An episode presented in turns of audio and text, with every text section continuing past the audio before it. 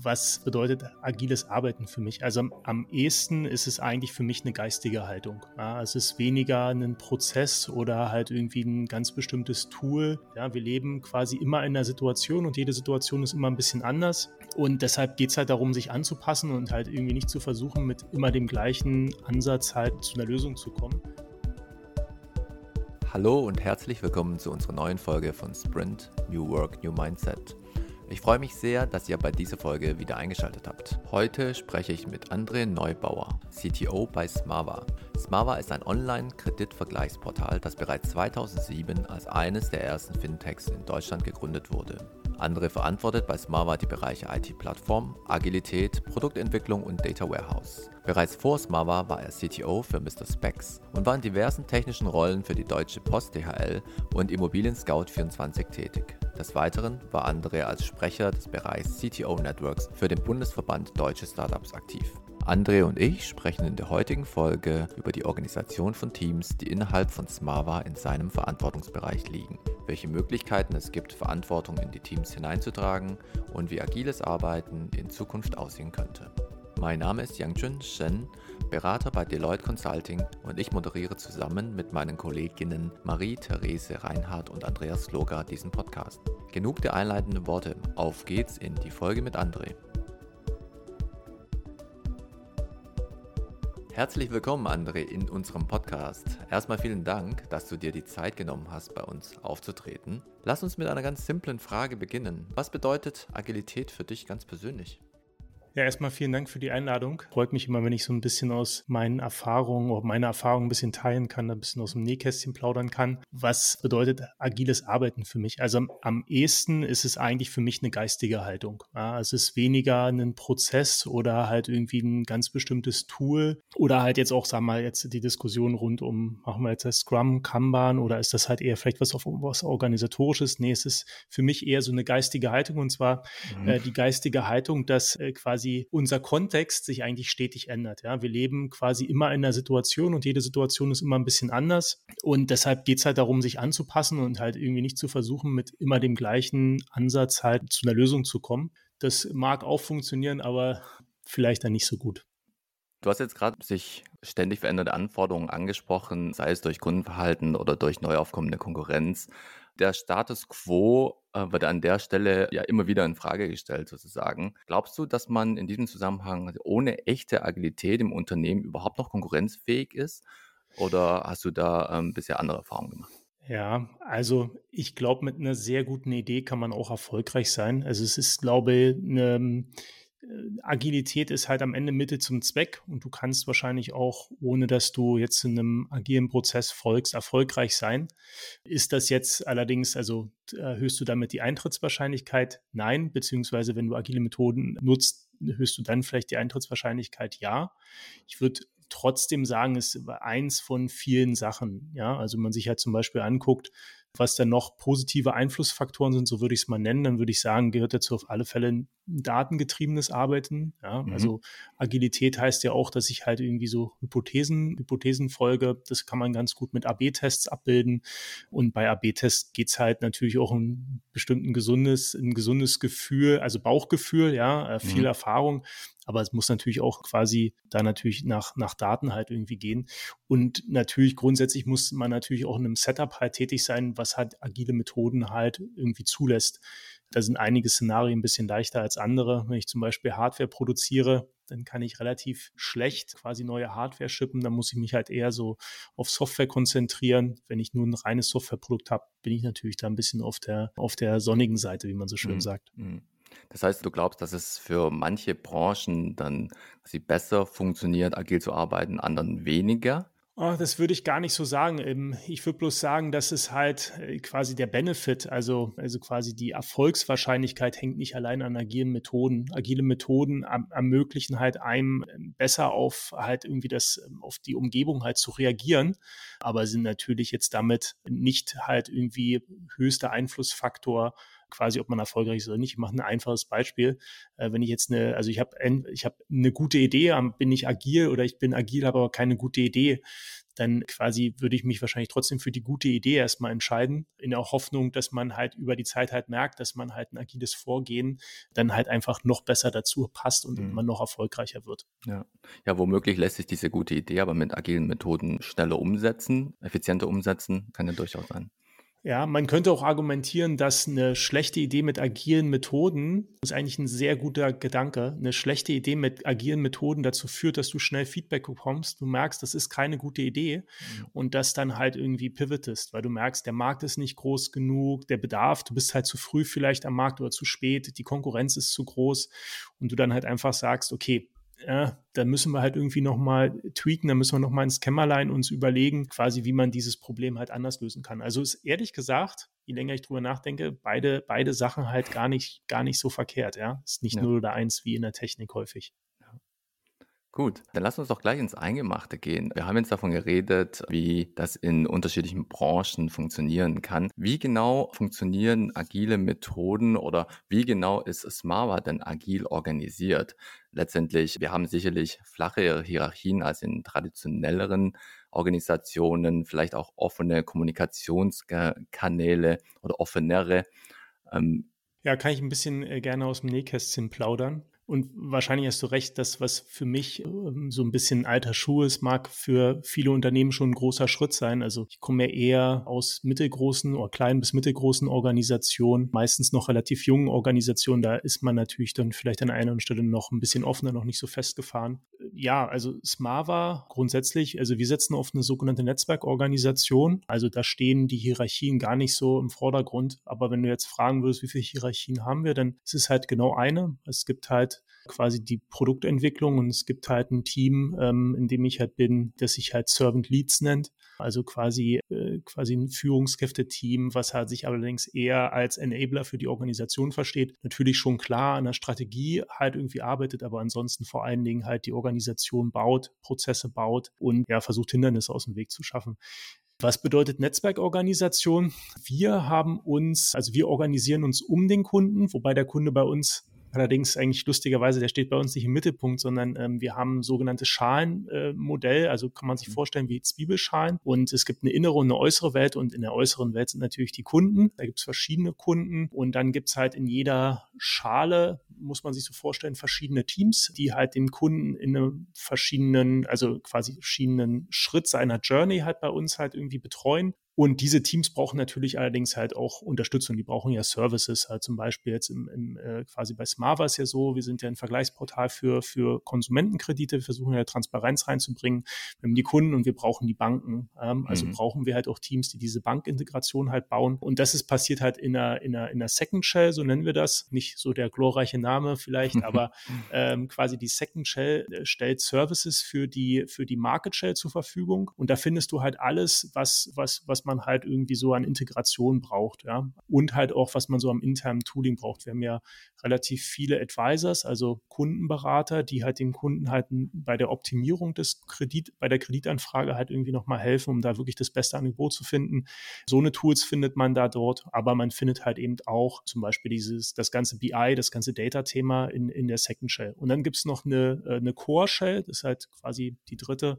Da ist es bei uns so, das sind eigentlich alle Teams, die in, Enabling betreiben für, für Smava. Heißt konkret, das ist das quasi das Servant Lead Team, das sind unsere HR Coaches, das ist unser SysOps Team, was so interne Infrastruktur macht.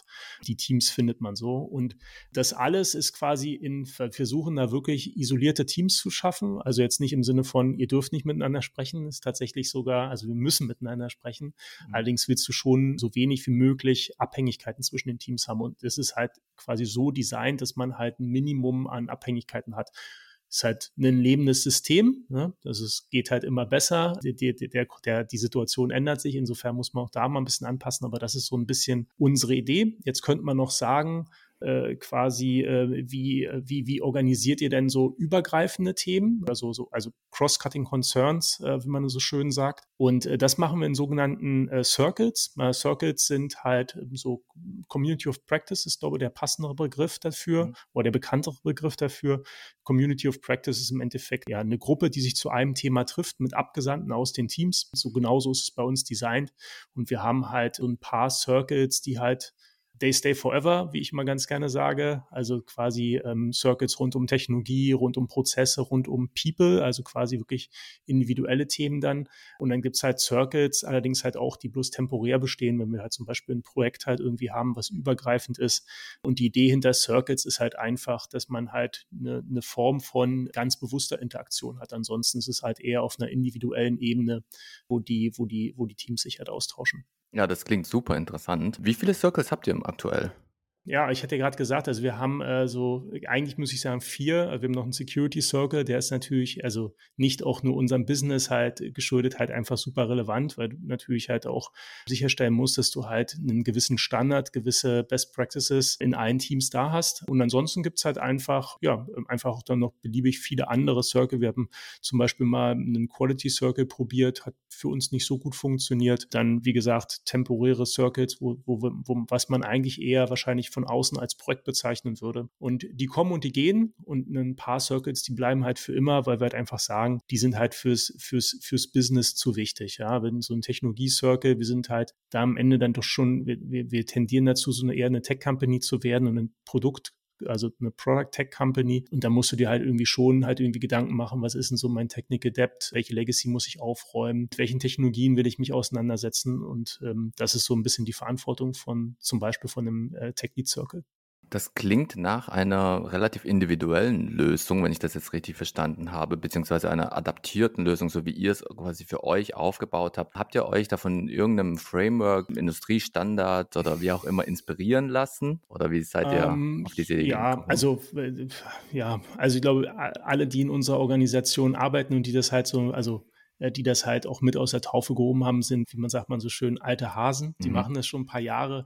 Ich glaube, das macht total Sinn, halt auch, wenn man jetzt nicht so viel Erfahrung hat, beide Book anzufangen, einfach um das halt irgendwie ein bisschen zu verinnerlichen und halt auch äh, sich nicht zu sehr mit dem Prozess auseinandersetzen zu müssen, sondern eher mit quasi, ja, mit dem Mindset, mit den Veränderungen, die der Prozess dann halt einfach schon mit Sicherheit mitbringt. Ähm, und wenn man dann erfahrener ist, dann kann man sich halt mehr darauf konzentrieren, was braucht man denn wirklich als Organisation und quasi baut sich dann den passenden Prozess an ansonsten muss ich sagen, sind wir schon sehr stark, oder nicht sehr stark, aber wir sind schon natürlich auch trotzdem inspiriert. Ja, also wenn man sich so zum Beispiel ja, Locracy, Soziokratie anguckt, da gibt es halt mhm. schon die Konzepte von links. Das findet man bei uns auch. Das sind dann die sogenannten Lead-Rollen, die werden in den Teams gewählt. Das sind dann im Endeffekt äh, Representatives, so wie wir es halt nennen, also Representative Links könnte man sie nennen, Leads könnte man sie nennen, ist auch am Ende egal. Also es ist halt ein Abgeordneter ja. gewählt vom Team, der halt so in einen Circle reingeht. Das ist schon eine Idee, die wir, wo, wo ich sagen würde, die haben wir, die ist relativ nah an einem Standard. Netzwerkorganisation allgemein, ich glaube, ist halt auch eher, eher ein Standard, ähm, wo wir uns halt orientieren. Gibt halt ein paar, gibt halt gute Literatur. Nils Pfleging würde ich hier wahrscheinlich so erwähnen, der sich halt viel äh, quasi so mit Organizational Design auseinandergesetzt hat, kann ich eigentlich wirklich bloß empfehlen. Und so sammelt man seine Erfahrungen, baut dann halt einfach eine Organisation. Ja.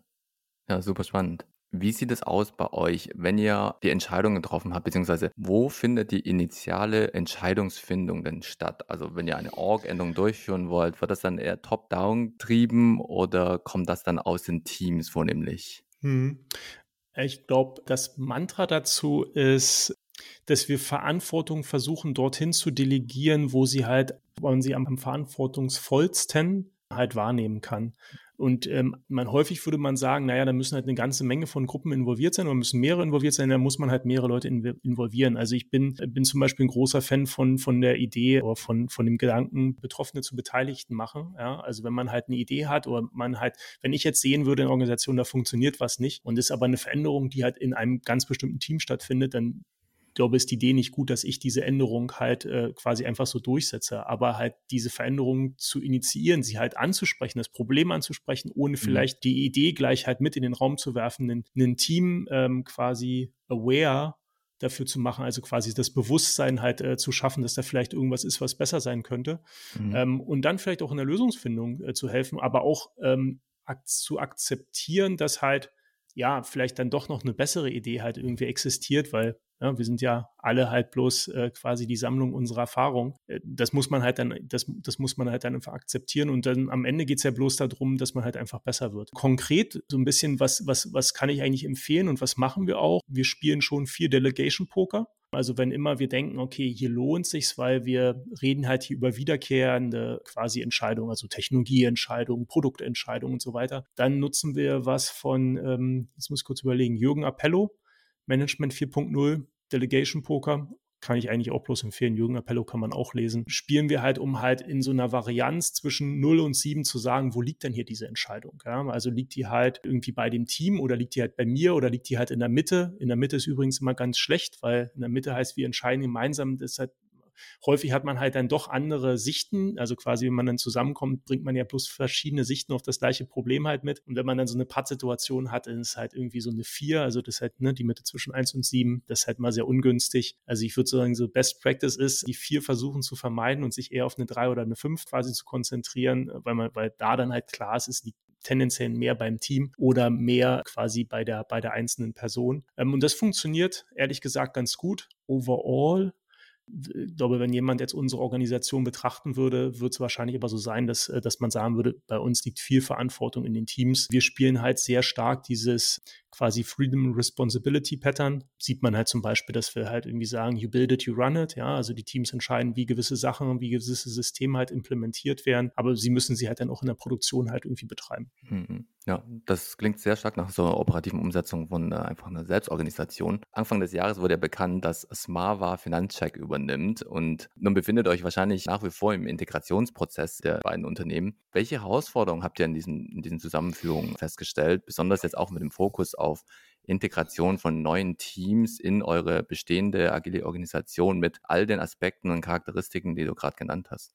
Ja, erstmal muss man sagen, also für mich jetzt nicht das erste Mal, dass ich so eine Integration mitmache. Äh, hatte ich schon, ist jetzt fairerweise das dritte Mal. Und eigentlich müsste man sagen, ist doch, also eigentlich folgt das doch einer gewissen, äh, einer gewissen Systematik. Tut's auch und trotzdem ist jede halt irgendwie, ja, jede Merger, jede, jede Integration halt äh, komplett anders. Und ich glaube, das liegt halt am Ende natürlich auch zum guten Teil daran, was habe ich halt für ein Produkt, was habe ich halt irgendwie, wie groß meine Organisation, wie, wie reif ist die Organisation, aber es liegt halt vor allen Dingen an den Menschen. Ja, also für mich ist immer so, ich sage mal ganz gerne, Technology is a people business du musst halt irgendwie gucken, dass du die Menschen halt eigentlich äh, quasi, also musst sie halt stark involvieren. Das heißt nicht, dass man sie in allen möglichen Entscheidungen halt involvieren muss, aber man muss halt irgendwie eine Transparenz herstellen darüber, warum man, warum man wie entscheidet. Ich habe ehrlich gesagt ganz gute Erfahrungen damit gemacht, halt irgendwie da auch wirklich einen Mittelweg zu gehen. Also zu sagen, okay, das sind halt irgendwie Rahmenbedingungen, ja, und das, oder das sind Erwartungen. Und in diesen Erwartungen, also in diesem Raum quasi könnt ihr halt einfach mitentscheiden, aber gewisse Sachen sind halt einfach gesetzt. Also zum Beispiel die Diskussion, wenn man halt zwei Systeme halt irgendwie hat und man hat zum Beispiel die Herausforderung, man will halt eins äh, quasi abschalten und halt diese, das ist eine, das ist eine sehr große Entscheidung und beide Parteien werden total subjektiv. Ja. In, insofern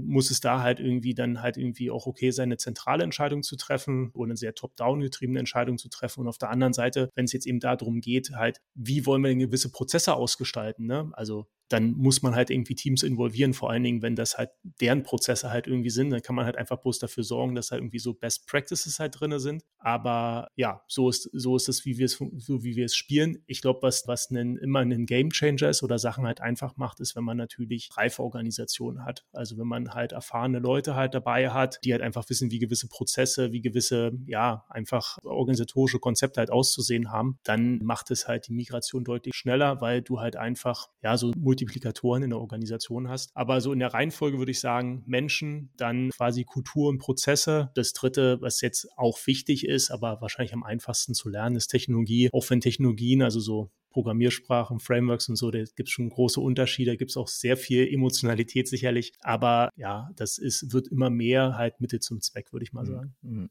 Das heißt, es gibt sicherlich noch die eine oder andere Hürde an der Stelle zu überwinden. Wie war denn das bisherige Feedback von den Kolleginnen, die jetzt in eure Teams integriert wurden? Ja, ja, dabei genau. Sind, also, zu werden?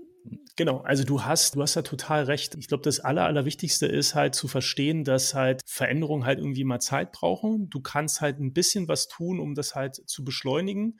Aber halt eine Adaption von neuen Prozessen und so. Dass, da geht es gar nicht darum, dass man das äh, kognitiv halt hinbekommt. Da, da geht es halt eher darum, also geht es eher um die Akzeptanz dahinter. Mhm. Insofern, das ist eine große Herausforderung. Da musst du halt viel Support leisten, über Kommunikation hilft halt, quasi äh, Celebration hilft und so weiter und ja. so fort. Aber brauchen wir jetzt nicht zu sehr ins Change Management gehen. Aber das zu verstehen macht total Sinn. Das auf der einen Seite. Und das zweite ist jetzt so konkret, was ist so das Feedback? Naja, also du glaube, du gehst halt einfach durchs Tal der Tränen, kann man sich ja auch angucken. Glaube, ein, guter, ein gutes Google-Stichwort dazu ist Transformation Cycle. Ja, da gibt es halt auch mehr, also gibt es halt auch so ein paar, paar Konzepte dazu, wo man halt einfach verstehen kann, was dann halt einfach mit einer Person halt auch passiert, also mit Individuen passiert. Und das kann man auch ganz gut auf Teams und Organisationen abstrahieren. Insofern, ja, Feedback am Anfang natürlich nicht so positiv und über die Zeit dann immer positiver. Ich glaube, was hilft, ist halt auch in, in schnell in den Doing zu kommen. Ja, wir sind alle super gut, wenn es halt, also ich zumindestens quasi unser Team sehr gut in Produktentwicklung. Und wenn du halt Produktentwicklung machen kannst, dann fühlen wir uns alle sehr komfortabel. Wenn es aber um Emotionen geht, das ist halt irgendwie nicht so unser täglich gut. Ja? Insofern ist das natürlich dann ein bisschen schwerer. Du musst halt schnell in diesen, in dieses New Normal kommen. Dann funktionieren Sachen da einfach auch deutlich, deutlich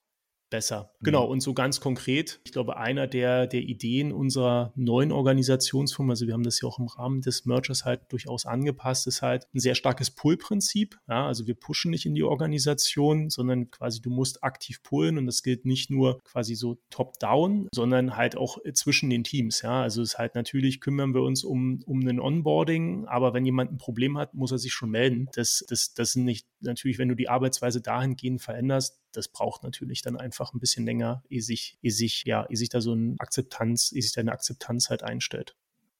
Also ich kann mir vorstellen, dass jetzt durch die Übernahme von Finanzcheck ihr ja nochmal ordentlich äh, größer gewachsen seid und ihr vermutlich auch in Zukunft äh, vorhabt, noch weiter, also wie in der Vergangenheit, in relativ rasanten Tempo zu wachsen. Was jetzt sogar auch beschrieben hat, dass so technologische Gesichtspunkte äh, sicherlich herausfordernd sind und die organisatorische Seite hast du gerade auch so geschildert. Jetzt mal perspektivisch in die Zukunft geblickt. Durch das Wachstum, irgendwann werdet ihr so eine kritische Größe erreicht haben, wo ihr vielleicht doch mal eine größere Org-Änderung vornehmen müsst. Wie seid ihr auf sowas vorbereitet? Also macht ihr euch jetzt schon Gedanken, wie das aussehen mhm. könnte, wenn ihr quasi weiterhin so wachsen werdet?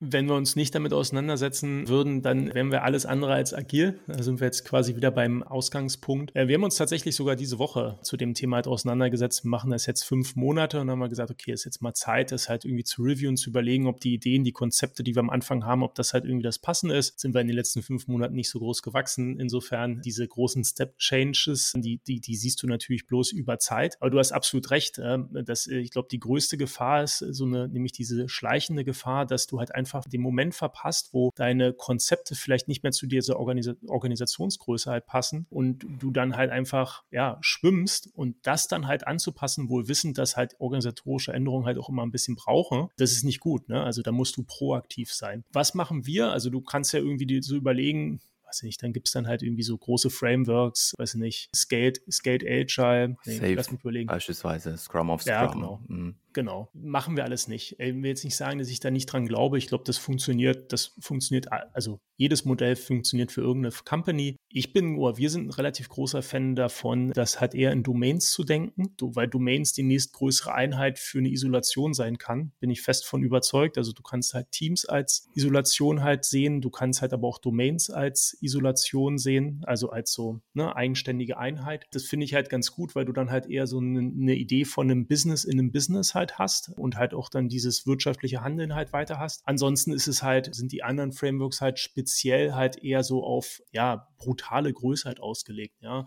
Und das mag halt diese Herausforderung geben, aber äh, quasi so krass wachsen wir nicht. Wir sind aktuell gute 150, lass uns mal irgendwann 200 Person sein und das lässt sich halt, also wir wachsen, aber wir wachsen jetzt nicht super rasant. Wir orientieren uns halt, wie gesagt, eher ähm, an, an, an Domains, also dem Konzept von Domains, versuchen da noch eine Teilung zu haben, dann vielleicht auch noch einen, noch einen Layer an, an oder eine zusätzliche Rolle, die sich halt irgendwie darum dann kümmert. Ansonsten so auf technischer Seite, Technologieradar sind, glaube ich, sind so gute, ist ein gutes Tool, um halt einfach sich ein bisschen davor zu bewahren, dass, dass man mit mehr Teams dann halt irgendwann halt in so einem Technologiezoo halt endet, wo man halt irgendwie irgendwie alles nutzt und halt immer wieder neue Sachen bloß dazu packt, aber sich halt eigentlich nicht um die Pflege der älteren Tiere, um mal in dieser Analogie zu bleiben, halt irgendwie mhm. kümmert. OKRs, glaube ich, ist auch ein total wichtiges Thema, gerade wenn die Firma, also wir haben ja auch natürlich andere große Bereiche. Wenn du dein Alignment in der Company halt irgendwie schaffen möchtest, dann ist OKR sicherlich auch ein gutes, gutes Framework, um, um halt anhand von Objectives, also quasi Zielen, die top-down kommen und halt Key Results, quasi die, die dann von, quasi von unten nach oben halt irgendwie äh, quasi erdacht werden, um diese Ziele zu erreichen, um, um so eine Organisation dann halt so zu steuern. Ja, also mhm. das sind schon die Ideen, die wir heute im Kopf haben und halt auch teilweise einführen, um halt so einem, einem quasi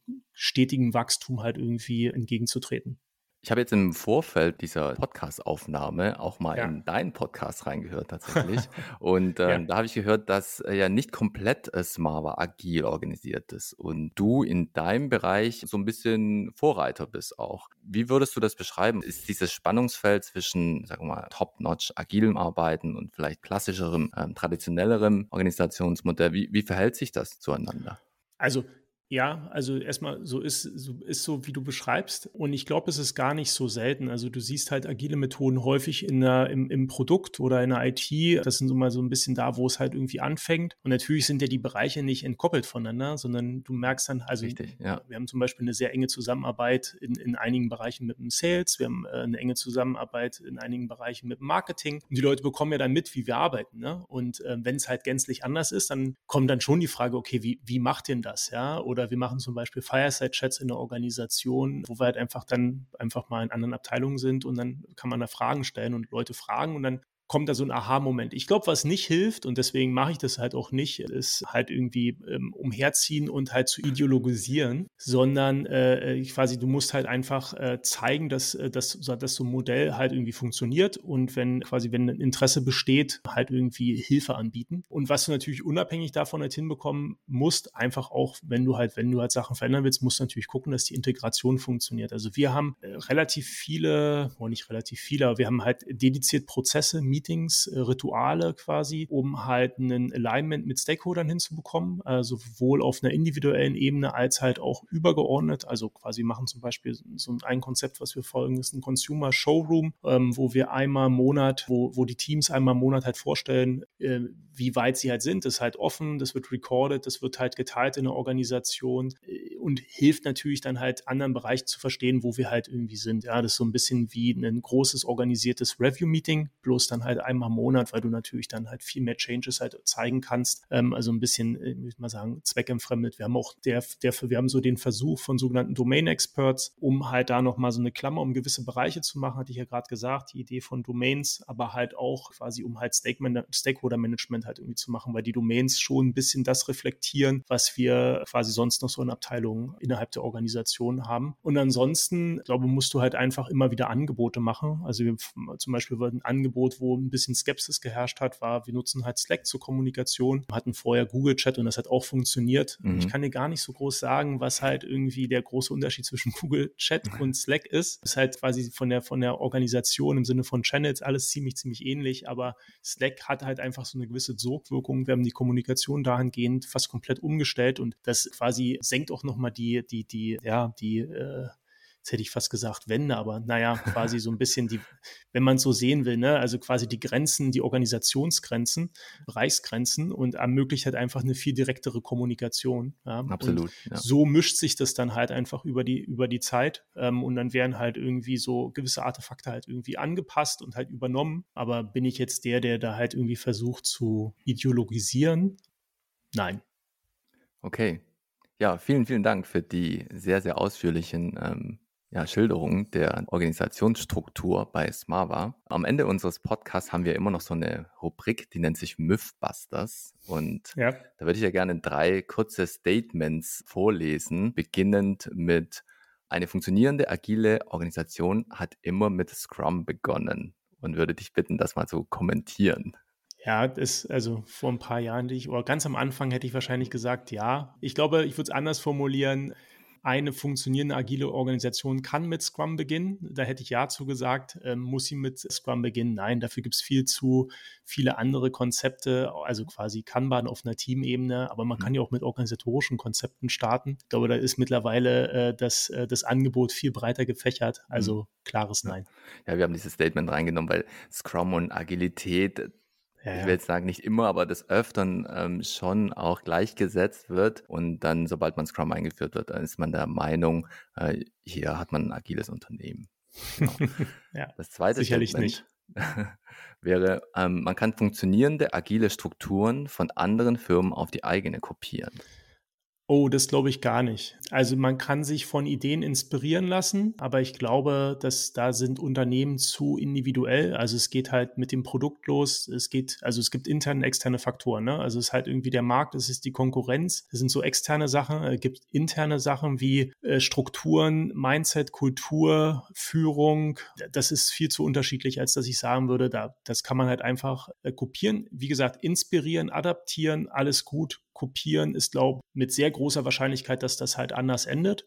Und was man natürlich auf alle Fälle da nicht hat, sind diese ganzen Erfahrungen. Ja? Also quasi, wenn man so sagt, man will auch eine Organisation iterativ halt äh, voranentwickeln. Aber wie gesagt, inspirieren lassen, super. Also ich glaube, ist, ist tatsächlich eine, eine gute Idee. Kopieren tendenziell nicht. Ja, da muss ich dir absolut beipflichten. Auch aus meiner persönlichen Erfahrung heraus tatsächlich, um, sagen wir mal, den in Anführungsstrichen einfachen Weg zu gehen, dass schon solche Ansätze gefahren werden, dass man eben beispielsweise dieses äh, Spotify-Modell, was glaube ich eine ganze Zeit lang relativ hip war, ja. ähm, versucht hat, eins zu eins zu adaptieren und dann doch am Ende scheitern muss. Das dritte Statement ist, agiles Arbeiten ist grundsätzlich schneller.